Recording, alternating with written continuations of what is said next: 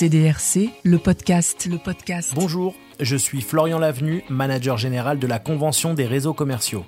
La CDRC est le premier événement hybride dédié aux équipes dirigeantes des enseignes. Alors si vous faites partie d'un réseau commercial et que vous travaillez dans le service développement, RH, juridique, financier, marketing ou immobilier, téléchargez dès maintenant votre passe CDRC sur le site cdrc.paris. Le pass vous donne accès à la plateforme digitale CDRC Connect et à une entrée à l'événement physique qui aura lieu le 17 juin 2021 à Paris. CDRC, le podcast, le podcast. Écoutez le commerce s'organiser.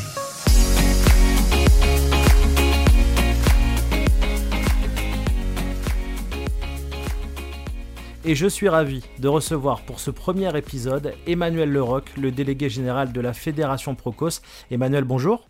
Bonjour. Emmanuel, on rappelle tout d'abord que Procos est la fédération représentative du commerce spécialisé. Est-ce que vous pouvez nous la présenter un petit peu plus en détail? Oui, en fait, euh, nous sommes une association et nous regroupons 300 réseaux euh, qui, sont exploités en fait euh, en succursale, en franchise, en, coopératif. Et notre travail, enfin, ce sur quoi on travaille avec les enseignes sur le marché français et sur les marchés étrangers, c'est de les accompagner dans leur développement, leur transformation. Euh, L'ADN de Procos initial, qui, qui, existe depuis très longtemps, c'est d'étudier le territoire, les polarités commerciales. Donc, euh, c'est sur ce sujet, on fait des études, euh, des indicateurs, et puis beaucoup d'échanges, hein, parce que je crois beaucoup à ça, entre, entre les acteurs de nos enseignes. Comme vous le disiez, c'est que vous accompagnez bien sûr au développement en France, mais aussi les enseignes à s'exporter. Oui, tout à fait. Alors, le, le, gros de notre travail reste la France, puisque malgré tout, euh, pour les, pour les retailers euh, français, même si nous avons beaucoup d'étrangers d'ailleurs dans notre association en France, le marché français reste essentiel. Mais c'est vrai que nous sommes implantés à Barcelone et nous traitons le marché, les marchés portugais et espagnols à partir de ce bureau. Et le reste du, du monde, entre guillemets, en fonction de l'intérêt des, de nos adhérents, est traité dans des réunions régulières et des échanges sur Paris.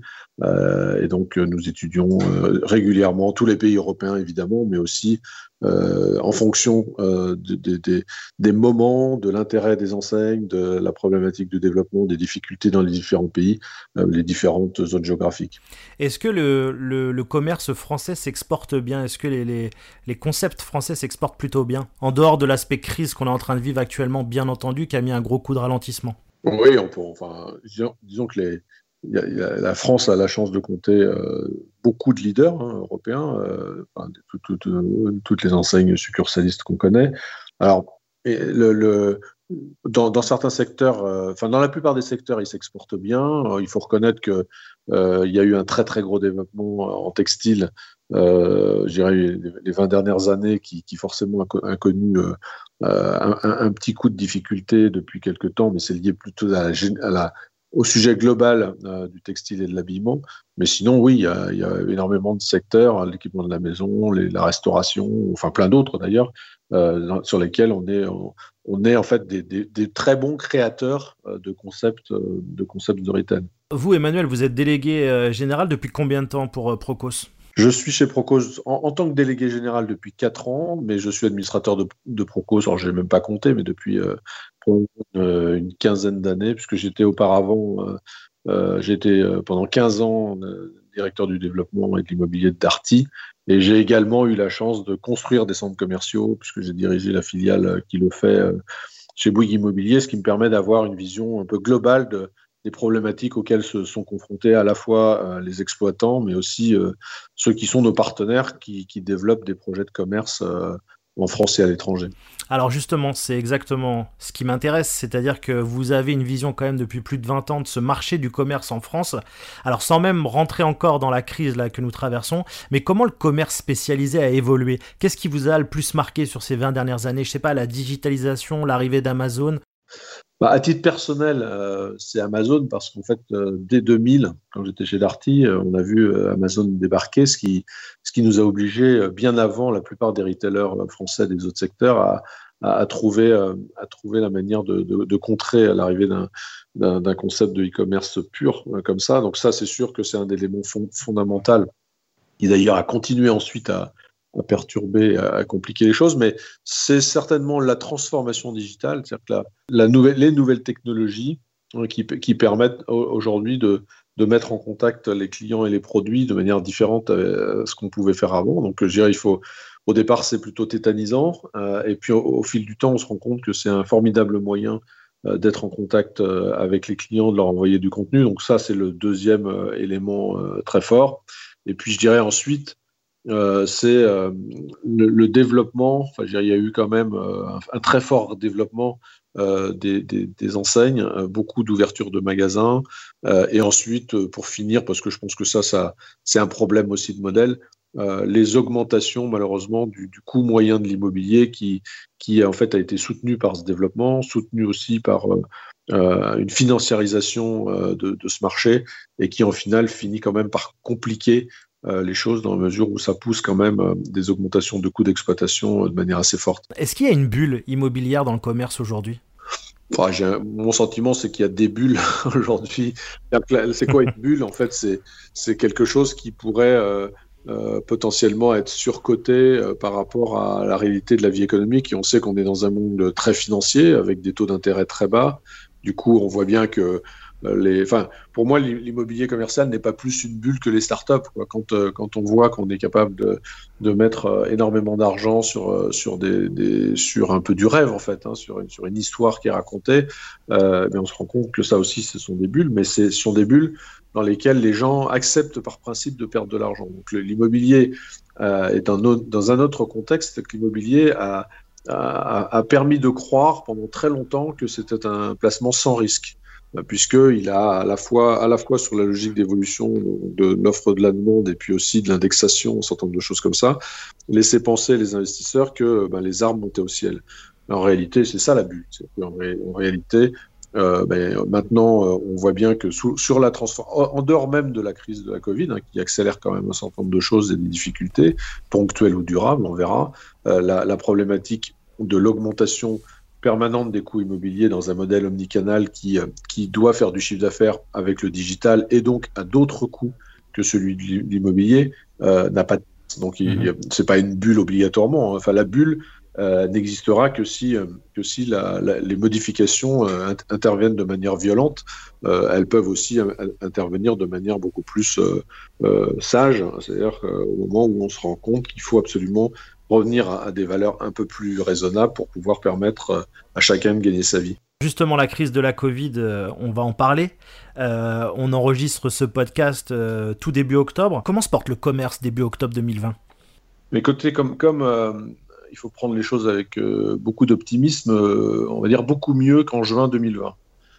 puisque effectivement, pendant toute cette période de fermeture, on a tous euh, pensé, euh, dans le monde entier d'ailleurs, hein, tous les analystes étaient d'accord euh, sur le fait que la reprise serait extrêmement difficile dans le commerce et qu'on ferait des chiffres de l'ordre de moins 40% de ce qu'on faisait avant. Et en réalité, ça s'est passé beaucoup mieux que ça pour l'instant, croisons les doigts. C'est-à-dire que dans certains secteurs notamment, comme le sport, l'équipement de la maison, la jardinerie, bricolage, enfin pas mal de secteurs, euh, la dynamique a été très présente. Alors, elle a été encore plus présente sur les canaux Internet de nos enseignes, hein, puisque euh, y a quand même une partie des, gens qui euh, ont, des craintes de se déplacer en magasin, donc ils, ils achètent sur Internet.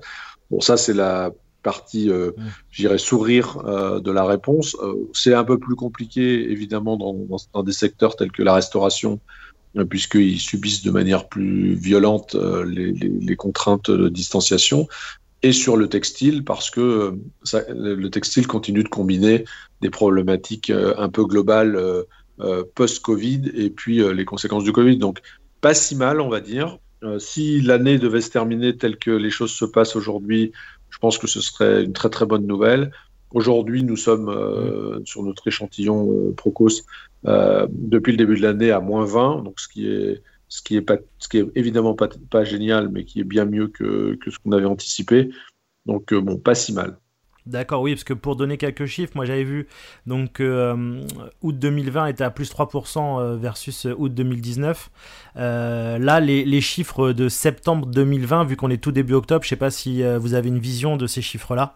alors pas encore, malheureusement, mais ça ne saurait tarder. Alors, par contre, on a une inquiétude, des petits warnings qui se sont éclairés, allumés après la rentrée scolaire, qui, qui, qui sont plutôt bon, préoccupants, c'est notamment la baisse de fréquentation des magasins. On, voit qu'il y a une, vraiment une inflexion après la rentrée scolaire, donc euh, avec dans certains sites, notamment, puisque notamment on sait que les métropoles sont plus en difficulté compte tenu du télétravail, de l'absence de touristes mmh. internationaux, euh, de la peur euh, des transports en commun. Donc c'est à peu près ce qu'on peut dire aujourd'hui. Donc et, surtout nous, on est très attentifs à ce qui va se passer dans les dans les semaines qui viennent sur le sur les conséquences de la Covid et le comportement des gens en matière de consommation, à la fois à cause de la crise sanitaire, et puis euh, des problématiques malheureusement qu'on connaît déjà, qui sont euh, l'augmentation du taux de chômage euh, lié au fait que ben, nous ne sommes pas le seul secteur en difficulté, loin s'en faut. C'est vrai que le monde du commerce actuellement est en pleine ébullition avec la crise. Beaucoup fusionnent, disparaissent, se font racheter. vous pensez que beaucoup d'enseignes vont disparaître? J'espère que non. en fait, il y a une grosse, grosse résilience quand même. Hein. Enfin, si, on doit en fait, ça tout dépendra pour moi de euh, si on devait reconfiner, par exemple, si on prend des scénarios catastrophes, évidemment, un reconfinement euh, aujourd'hui, on, voit que les moyens mis en œuvre par l'État, notamment pour soutenir les entreprises en matière de, chômage partiel et de PGE, ont été tels qu'on sait tous qu'on pourrait pas se le payer deux fois. Donc, euh, le, pire n'est jamais certain. Donc, admettons qu'on ne soit pas dans ce schéma-là. Si on est dans un schéma plus plus soft et, de où on arrive à, porter le masque et on arrive à être raisonnable et, à, avoir des effets euh, moindres. Euh, non, je pense pas qu'il y aura tant de casques que ça. Il y, aura, évidemment des fermetures de magasins, euh, notamment s'il n'y a pas d'alignement entre les coûts d'exploitation, c'est-à-dire les loyers, voire le chômage partiel du côté de l'État si jamais les chiffres d'affaires devaient baisser.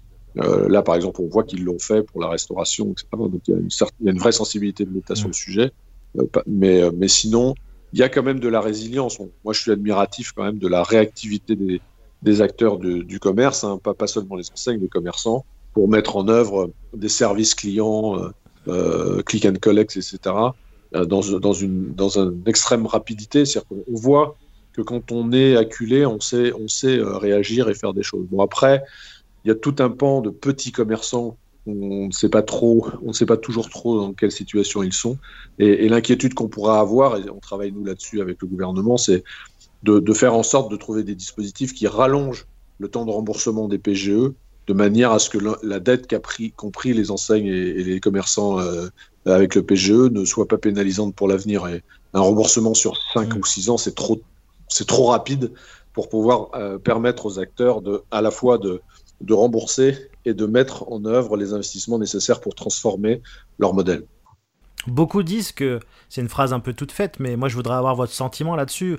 Tout le monde dit que les réseaux qui disparaissent, en gros, c'est les réseaux qui allaient mal avant la crise. Vous en pensez quoi? Je sais que ça a été beaucoup dit. Euh, euh, disons que, évidemment, euh, les, réseaux qui étaient en difficulté, notamment avec des niveaux d'endettement très élevés, forcément, ils ont, trébuché plus vite. Donc ça, je dirais ça, c'est... Bon, ok, admettons que ce soit, vrai, mais moi, je, suis très prudent dans ce type de propos parce que, en fait, il faut pas grand-chose aujourd'hui pour que des, entreprises, même en bonne santé, trébuchent si elles ont plus de trésorerie, euh, même, même si leur modèle tenait la route avant. Donc je pense qu'il faut, lorsqu'on... Enfin, pour moi, quand on tient ce type de, de, propos qui se voudraient probablement rassurants, un peu darwiniste en disant bah ouais mais c'est comme ça, euh, voilà c'est dommage mais c'est comme ça. En fait c'est d'abord c'est soit c'est de la méthode couée, soit c'est de l'imprudence.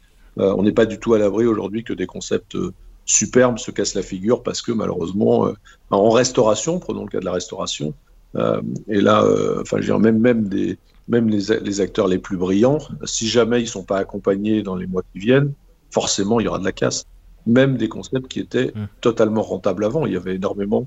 Vous savez que la restauration était en plein développement euh, avant la, Covid. La restauration est un, fait, un, dispositif sain, c'est-à-dire que on sait très bien qu'après la Covid, on retournera tous au restaurant comme avant. Mais par contre, il faut passer, il faut passer l'étape. Quelle est votre position par rapport au plan de relance? Alors déjà, nous, euh, si on veut être très positif, on, est quand même euh, admiratif de la réactivité de l'État au moment, de la, au moment du confinement.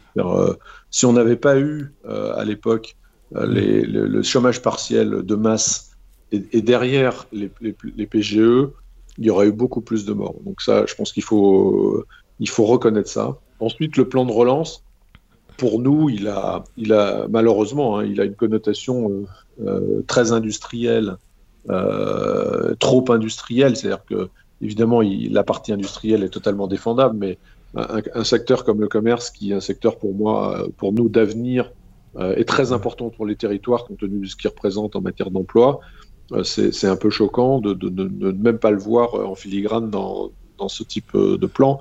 Bon, il y a quand même la, vision euh, TPE-PME qui est quand même euh, un peu plus soutenue. Bon, c'est dommage euh, que, cette logique, en tout cas, d'apparition de, hmm. du commerce comme étant un secteur à la fois d'avenir et important pour la transformation sociétale, puisque c'est le commerce le plus proche du consommateur, n'apparaisse pas. Voilà. après, la critique est facile, c'est beaucoup de moyens, 100, millions, 100 milliards d'euros. Donc écoutez, on fera en tout cas, nous, euh, tout ce qui est en notre possible pour que nos enseignes puissent se transformer. On continue de travailler avec le gouvernement pour améliorer les choses euh, dans le cadre de la mise en œuvre de ce plan, notamment sur le sujet de la transformation omnicanale, mais aussi des sujets de type euh, enfin, baisse de consommation d'énergie, travaux pour la consommation d'énergie, notamment sur les magasins, qui n'apparaît pas malheureusement. Il y, a un autre sujet, je ne sais pas si vous, vous pouvez nous, nous, en toucher deux mots, mais c'est la TASCOM. Oui, donc la TASCOM, c'est une taxe qui, euh, pour faire très simple, euh, s'applique au commerce euh, dont, les surfaces sont supérieures à 400 mètres carrés, pour faire, pour faire simple. Il y, a, des, cas particuliers, notamment pour les très vieux magasins, euh, les grands magasins en centre-ville, par exemple, et qui ont été ouverts avant 1960. Donc c'est une taxe qui ne porte que sur le commerce, qui porte, qui, qui est dont le montant collecté d'un milliard d'euros par an. et, et, et effectivement, on se bat nous depuis euh, plusieurs années pour faire baisser ce qu'on appelle les impôts de production. Donc, euh, vous avez vu que sur le plan de relance, il y avait euh, des, une baisse d'impôts de production de l'ordre de 10 milliards d'euros. Malheureusement, sur ces 10 milliards, il n'y a que 13% mhm. qui concernent le commerce, c'est 1 milliard 3. Et, et on, a donc demandé à ce que, en plus de ces 1 milliard 3, la TASCOM soit, soit un impôt annulé, puisque l'impôt par nature de, de l'impôt de production par nature du commerce, c'est la TASCOM c'est un des impôts, en tout cas, par nature du commerce euh, de production. Hmm. Cette fameuse crise, euh, on va en sortir un petit peu, on va essayer de parler du futur. Tout le monde euh, parle ou fantasme, je ne sais pas, du, du monde, d'un monde nouveau, du monde d'après. Est-ce que vous pensez vraiment qu'au niveau du commerce, en tout cas, il y aura un monde d'après la crise? Alors, je pense qu'il y aura un monde d'après parce que si on considère que c'est un monde un peu transformé, euh, ben, ce ne sera pas exactement le même monde que celui d'avant. Par contre, est-ce que ce sera un monde euh, de manière euh, complètement différente de celui d'avant? Ça, j'y crois pas. Mais par contre, il y, a des choses qui auront été profondément modifiées et accélérées, qui se seraient faites de toute façon, mais on, en parle beaucoup. Le, le, taux de pénétration du e-commerce, de l'outil euh, e-commerce, donc ça c'est sûr, hein, mais pas seulement les pure players, aussi euh, les enseignes. Ça c'est sûr que on aura, on sera passé probablement de 15%, enfin de 9% pardon euh, moyen à une quinzaine de pourcents de manière accélérée, alors qu'on aurait mis probablement 3 ou 4 ans à y arriver. Donc ça c'est ça c'est un sujet. Deuxième sujet, c'est sûr, on est on est au cœur d'un mouvement sociétal qui n'a rien à voir avec la Covid, hein, qui est le sujet du, de plus de responsabilité, de moins de gaspillage. Donc ça, ça se sera forcément accéléré dans une partie de la population. Je ne crois pas que ça touchera tout le monde pour une raison, euh, y compris euh, malheureuse, qui est celle qu'une partie de la population aura perdu du pouvoir d'achat. Donc la, la partie Enfin, certains oublient parfois de dire qu'il y, a, y a une partie euh, de, la population qui restera euh, très attachée au prix. Donc, de toute façon, on va être dans une bipolarisation euh, des consommateurs au moins pour, pour plusieurs années. Et puis, il y a aussi toujours le plaisir de consommer. Tout le monde n'est pas dans un schéma de dire il faut être, il faut, c'était parfait le confinement, on pouvait rien faire et continuons à rien faire. Je pense qu'on est, on n'est pas, je suis caricatural, mais en tout cas, on n'est pas dans cette schéma-là. Et puis pour finir, euh, euh, parce que ça c'est très important, euh, on ne sera pas, puisqu'on parle beaucoup de digital, parce que les choses évoluent plus vite dans le digital, mais rappelons quand même une fois de plus que euh, le, commerce, enfin le magasin, le magasin reste le générateur de 85, 80 ou 90 du chiffre d'affaires de, tous les acteurs du commerce. Donc euh, là aussi, il ne faut pas se tromper de débat. Évidemment, il faut faire du digital. Évidemment, il faut investir sur le numérique. Mais si on n'est pas bon dans son offre ou si on n'est pas bon dans son, dans son exploitation physique, faire du digital ne sert à rien. Dans ce monde d'après, moi, il y avait des thématiques un petit peu. Je voulais, je voulais savoir et avoir votre point de vue et savoir si vous avez euh, discuté avec des enseignes et si c'était la réalité. Relocalisation de la production, marché de la seconde main, le bio, production éthique. Est-ce que vous voyez les enseignes bouger là-dessus et accélérer? Ah Oui, sur, euh, sur la seconde main, oui, de manière évidente. Hein, et, euh, je dirais qu'il y a deux sujets sur la seconde main. Il y a, il y a une modification de la réglementation avec la loi anti-gaspillage et économie circulaire qui interdit, et c'est très bien, euh, à, qui que ce soit de jeter des produits. Donc ça, oblige à faire des produits réparables pour l'électroménager, de faire euh, des produits euh, moins jetables, etc. Ou de, les, ou de leur trouver une autre vie à, travers le, la seconde main. Bon, Vinted, en tant que site, a, a, montré comment ça pouvait être performant et aujourd'hui les enseignes, évidemment, sont sur ce sujet. Certaines enseignes sont sur la location pour, pour, ceux, pour les clients qui voudraient pas acheter les produits euh, de manière euh, pérenne. Il y, a énormément de travail qui est fait là-dessus. Le sujet de la provenance des produits, euh, je dirais qu'il y y a deux raisons. La première, c'est qu'on a vu comment une crise comme la Covid pouvait mettre en danger des modèles économiques euh, compte tenu de la distance euh, et de la chaîne logistique euh, et, de la dépendance à l'Asie en termes de production. Donc il y a deux raisons de, rapprocher, on va dire. Moi, je dirais même pas que du Made in France, parce que je crois qu'on devrait raisonner plus largement que Made in France, au moins au niveau européen. Ne parler que du Made in France, c'est c'est ben, avoir l'impression que le marché français est suffisamment important pour pour développer toutes les activités, ce qui n'est pas vrai. Donc euh, après, c'est politiquement intéressant, mais par contre, c'est c'est économiquement insuffisant. Euh, et donc, euh, c'est un peu d'ailleurs la même chose sur le plan de relance. En réalité, hein, je pense que il faudrait mieux raisonner au niveau européen parce que ça, ça massifie. on ne sait pas la même chose quand on parle de, de, 60 millions de Français ou de 350 millions de, d'Européens. Donc là-dessus, oui, ça, génère des changements. La manière dont les produits sont, conçus, il y a beaucoup, beaucoup de travail fait par les enseignes y compris sur des sujets de principe, de raison d'être, d'entreprise à mission, euh, de, euh, RSE. Euh, après, toute la question, ce sera, ce sera de voir est-ce qu'elles vont communiquer là-dessus ou est-ce qu'elles vont le faire avec beaucoup de prudence parce que les consommateurs sont. C'est très dangereux, en fait, c'est toute la difficulté de, de, s'exprimer sur ces sujets-là parce qu'on est vite rattrapé par la patrouille pour un autre sujet qu'on ferait moins bien, etc. Donc c'est toute la difficulté de la combinaison de notre monde mhm. entre ce qu'on fait et ce qu'on dit. Donc euh, euh, oui, oui, ça, ça quand même, je pense que c'est cette notion de, prise de conscience qui, est, qui dépasse largement le retail, hein, qui, aussi euh, va vers les consommateurs et chacun d'entre nous, de faire plus attention à la planète, ça, ça, ça c'est une réalité quand même. Après, il y a le modèle économique en face. Une des difficultés qu'on a tous, c'est que les consommateurs disent je, je suis d'accord de payer plus cher, mais quand on lui demande combien, c'est 10%. Donc ça, euh, ça pose des problèmes puisqu'il faut euh, à la fois probablement moins vendre pour ne pas gaspiller, vendre mieux, enfin en tout cas des, produits de meilleure qualité, mais, mais guère plus cher. Donc c'est ça qui est, qui est très compliqué et en tout cas pas faisable euh, juste en claquant des doigts à court terme.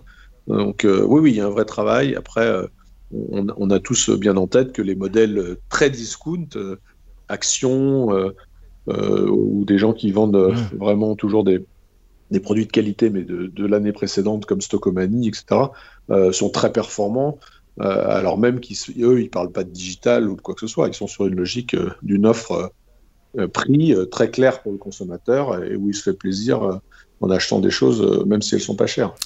Alors, autre sujet intéressant de ce monde d'après, c'est la proximité. Alors, on entend là un peu partout en ce moment le, concept de la ville du quart d'heure. Donc, je, peux trouver tout ce dont j'ai besoin à un quart d'heure maximum de, mon domicile. Alors question simple, mais est-ce que c'est la fin du commerce en périphérie ou des centres commerciaux? Est-ce que le centre-ville c'est le nouvel Eldorado quoi? On va commencer par la ville du quart d'heure. La ville du quart d'heure c'est un concept en fait, c'est de dire euh, je veux, je veux que les gens qui habitent dans un endroit, ils travaillent et ils, achètent tout ce qu'ils peuvent accéder à tout ce qu'ils veulent à moins d'un quart d'heure. ça, premièrement, en termes de commerce, ça c'est sûr que c'est pas possible. Ou alors ça veut dire que ça va vouloir dire que c'est un commerce, c'est une ville du quart d'heure euh, complètement euh, engorgée euh, par la logistique. Parce qu'en réalité, qu'est-ce que ça voudrait dire? Ça voudrait dire que sur un quart d'heure, je peux acheter mes meubles, je peux acheter ma machine à laver, etc., mes voitures. Et en réalité, et donc si c'est le cas, ça veut dire que comme les magasins n'existeront pas dans le quart d'heure, ça veut dire que je les fais venir jusqu'à chez moi. Donc ça, c'est des concepts marketing. Après, qu'il y ait euh, une logique de, rapport à la proximité, euh, c'est possible. Ce qui est sûr aussi, c'est que ça veut dire, une ville du quart d'heure, ça voudrait dire être capable de tout remettre en cause, euh, y compris de dire, en gros, ça voudrait dire, il n'y a plus de zone de bureau non plus, parce qu'il faut que les gens, ils, ils, télétravaillent et ils restent tous chez eux, en fait. Donc, je ne sais pas si on a, je sais pas si le, la Covid, la période de Covid, on a trouvé ça si génial de rester chez nous tout le temps. Je, je suis pas, je suis pas, en tout cas, je, suis pas sûr que rien ne nous, nous ait manqué. Donc, je pense que au-delà des concepts, ça va être entre les deux. Ça va être entre la vie d'hier et la vie de demain. Aujourd'hui, on voit bien que les gens, euh, ils, ont goûté au télétravail. Et donc ça, ça va assez fortement euh, modifier euh, deux ou trois choses. L'attractivité des zones de bureau, leur taux d'occupation, et donc par voie de conséquence leur consommation lorsque les gens sont au bureau. Ça va modifier le flux de transport en commun, donc les flux dans les gares, dans les stations de RER, etc. Et donc le commerce qui est associé. On sait que ça, ça modifie très fortement, pour une durée assez longue, euh, les aéroports. Euh, oui, tout, tout, ce qui est lié au travel retail aussi. Oui.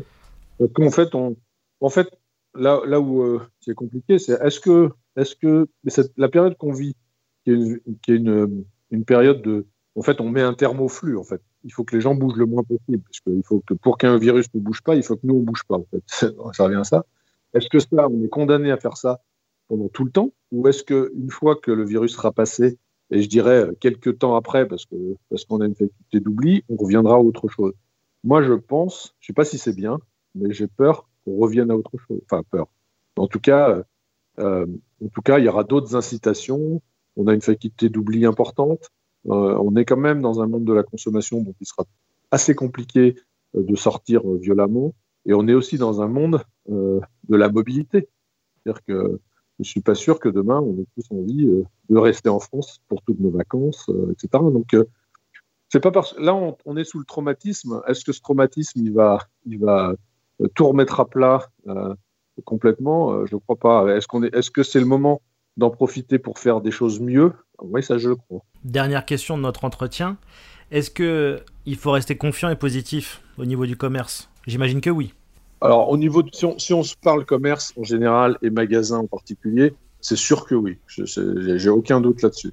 Après, est-ce que il est-ce qu'il va y avoir des impacts sur certaines zones, sur certains, sur certains lieux? C'est sûr que oui aussi, hein, parce que euh, on, enfin, on, sait bien qu'il va y avoir des impacts liés à la crise elle-même économique, donc où certains, certaines villes vont plus souffrir que d'autres hein, pour des raisons avant tout de fermeture d'usines, etc. Et puis, euh, et puis des, sites euh, qui sont un peu euh, mis en suspens, euh, je ne sais pas, des, grands sites commerciaux, parce qu'effectivement, alors que ces sites-là, on les mettait pas en doute par le passé, on, pourrait se dire que euh, l'appétence pour les gens d'aller sur des lieux où il y a beaucoup, beaucoup de monde soit dura durablement impactée par ce qu'on vit. Voilà, après, donc, ce sera des adaptations. Y ait des acteurs pour faire du retail, j'en suis sûr. Le petit problème qu'on a, qui n'est est pas neutre, hein, c'est qu'en ce moment, c'est très compliqué de trouver des financements pour le retail parce que parce que c'est un secteur qui est en tel bouleversement que, euh, les gens euh, se font peur. Euh, lorsque on retrouvera des financements, lorsque les gens auront compris que pour faire du commerce, il faudra toujours des lieux, de, des lieux, des lieux physiques, donc de l'immobilier, et pas simplement des lieux, et pas simplement de la logistique. Sinon, euh, il, faut, il, faut, il faut se préparer à faire une vie de l'excellence logistique et de la livraison à domicile. Mais là, je ne sais pas qui rêve de ça. À mon avis, pas grand monde. Merci beaucoup Emmanuel Leroc de nous avoir accordé ces minutes. C'est un réel euh, plaisir d'échanger euh, sur ces sujets de marketing, de proximité, de financement et de stratégie. C'est donc des thématiques que vous pouvez retrouver lors de la convention des réseaux commerciaux. On aura le plaisir de vous retrouver à la fois sur la plateforme euh, Digital CDRC Connect, mais aussi en vrai et en physique le 17 juin 2021 au Palais Brognard à Paris. Merci beaucoup Emmanuel. Merci beaucoup et puis bon lancement de, de cette plateforme. CDRC, le podcast, le podcast. Écoutez le commerce s'organiser.